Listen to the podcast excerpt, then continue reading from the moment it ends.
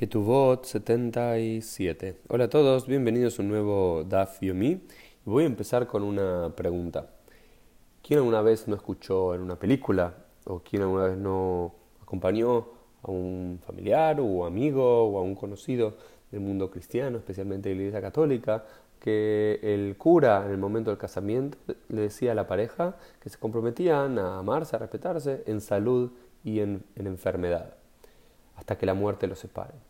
Bueno, quiero decir, esto no es un pensamiento muy judío. En primer lugar, porque en la, ya en la Torá aparece la idea de la posibilidad del divorcio. Entonces la idea hasta que la muerte los separe no es una idea judía. Si la pareja no está bien y demás, puede decidir separarse. El hombre puede divorciar a la mujer y la mujer puede llegar a pedir el divorcio y la Corte de Justicia, el Beidín, puede llegar a forzar al hombre a darle también el divorcio.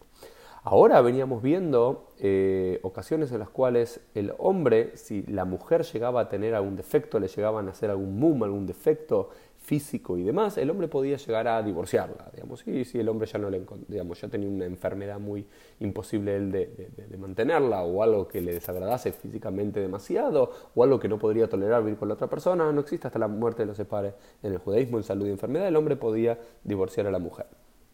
Y acá, muy interesantemente, no es solo de un lado para el otro. El hombre, la mujer también puede pedirle al Beit Din que el hombre la divorcie y el Beit Din puede forzar al hombre a divorciar a la mujer. En caso, dice, bomumim en kofim oto leotzi. Digamos, si al hombre le nacen, eh, digamos, diferentes eh, mumim, diferentes defectos. La primera posición es que no se lo fuerza a que divorcie a la mujer. Pero Rabbi Shimon Gamliel dice, mamá de Marim ¿de qué habla? De mumim tanim, de cosas pequeñas, de defectos pequeños. Abal mumim dolim, pero grandes defectos. Kofim se le fuerza al hombre a divorciar a la mujer.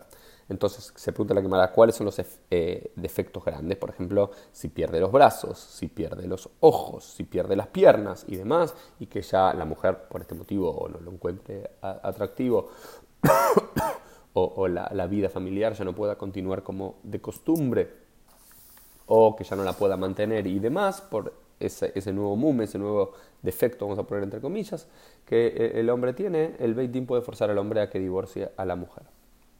Por supuesto, nos dice la Mishnah y la Gemara es siempre y cuando la mujer quiera. Como si la mujer acepta continuar con el hombre, de la misma forma que el hombre podía continuar aceptando, nadie lo fuerza al hombre a divorciar a la mujer si le nace un defecto, pero si el hombre, el, la, el hombre quería, podía hacerlo. De la misma forma, si la mujer ahora quiere mantener a su marido, por más que le surja un defecto, porque quiere continuar con él, lo ama tanto, lo respeta tanto, lo quiere tanto y lo soporta tanto, convivir con él con una enfermedad, mucho tiempo más, no hay ningún problema. ¿Ok? Pero después hay una nueva Mishnah que nos dice, y estas son las que eh, se obliga al hombre a divorciar a la mujer. Por ejemplo, si le surge Shin, le surge eh, Boels, esta es una de las Makot, una de las plagas de Egipto, esta enfermedad cutánea, o le surgen pólipos, y se preguntan qué son pólipos. La quemara dice, eh, cuando uno tiene un olor muy, muy feo, desagradable, ya sea en las fosas nasales o en la boca, o por ejemplo, alguien que se ocupa de ser un amecametz. ¿Y qué es un amecametz? Alguien que junte. ¿Que junta qué? Alguien que junta caca de perros, nos dicen.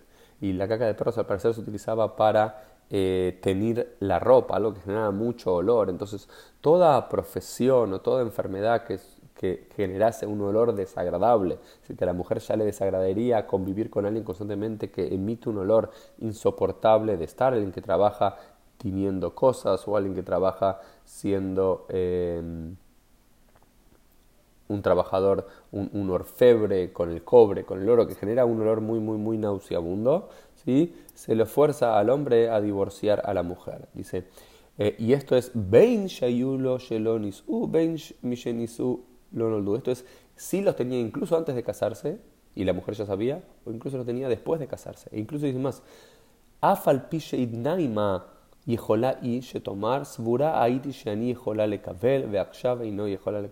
Incluso si la mujer sabía, mira, ya el hombre sabía, mira, yo tengo pólipos, sufro esta enfermedad y tengo un olor muy desagradable, o trabajo eh, recogiendo excremento de perro todos los días y la mujer lo sabía y lo aceptó previo al matrimonio.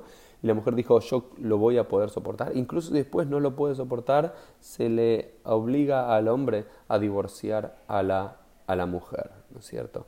Em, y acá aparece una idea muy, muy interesante como para plantear, preguntarnos, ¿no es cierto? Está esta idea en el mundo cristiano, en la salud y en la enfermedad, y esta idea de convivir con alguien, incluso con una enfermedad terrible por años y demás, por una fidelidad, por un amor y demás. Pero acá la Gemara plantea algo, cuando cierta enfermedad de nuestras parejas y demás se vuelve tan insufrible que uno después no puede continuar con su propia vida. Y esto quizás no es políticamente correcto decirlo y demás, eh, pero hay una idea interesante, me parece, por lo menos para plantear como signo de pregunta en, la Gemara, hasta qué momento uno sacrifica su vida, su felicidad, su bienestar eh, por su pareja y si hay un límite para eso. La Gemara plantea que hay un límite si la pareja, si alguno de la pareja lo desea. ¿Qué piensan ustedes? Esto fue el Dafim del día. Nos vemos Dios mediante en el día de mañana.